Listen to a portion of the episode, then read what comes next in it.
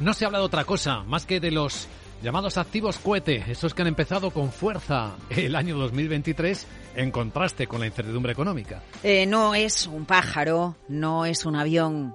Me gusta como los has bautizado, los activos cohete de finales de 2022, de principios de 2023.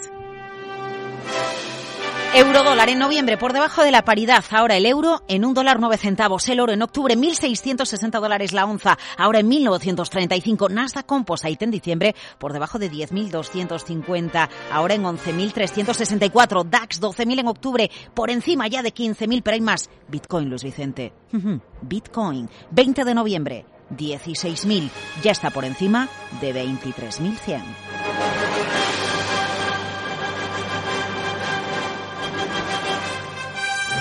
Pues sí, ojo a las alas, al recorrido de las subidas de algunos activos, porque mientras miramos a que llegue o no llegue la recesión, hay activos que suben. Cuidado y que no nos pase eso, mirar al dedo en lugar de mirar a la luna. ¿Por qué, por ejemplo, está subiendo el DAX o está subiendo el euro? ¿Por qué las sensaciones son mejores en Europa? Miguel Ángel Rodríguez, CAPEX. Varios factores a favor de la economía europea en general y de la alemana en concreto, y la razón es esa, ¿no? En primer lugar, el tema del gas, ¿no? gas natural, pues reservas a tope, gas natural se ha desplomado literalmente en el mercado, de niveles muy bajos de gas natural.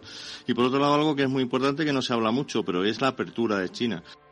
Claro, eh, el hecho de que China se reabra, el hecho de que la factura del gas sea inferior, está animando a la economía europea. ¿Cuál es la siguiente parada del euro que ha llegado al dólar nueve centavos? Luis Francisco Ruiz, MC Markets. El siguiente nivel de llegada sería 1,1185 y el nivel de control o el soporte eh, estaría en 1,0736, que es el, la directriz alcista que, que, ha guiado al precio en los últimos eh, tres meses. Miguel Ángel Rodríguez Capex lo ve mucho más allá el euro. Pero el consenso es que siga al alza la cotización del euro, algo que es muy favorable para la economía europea, antiinflacionista, y objetivos para este año, pues en torno, bueno, yo creo que lo veremos en 1,15 durante el transcurso de este año. Uh, 1,15. Bueno, claro, tiene mucho que ver en esto, Luis Vicente, eh, la subida de tipos de interés por parte del Banco Central Europeo o a la inversa, porque siempre que se habla de la fortaleza del euro, los analistas lo recuerdan. Bueno, será fortaleza del euro más bien debilidad del dólar ahora que se ve más cerca el techo en el alza del precio del dinero por parte de Estados Unidos. Y es la realidad.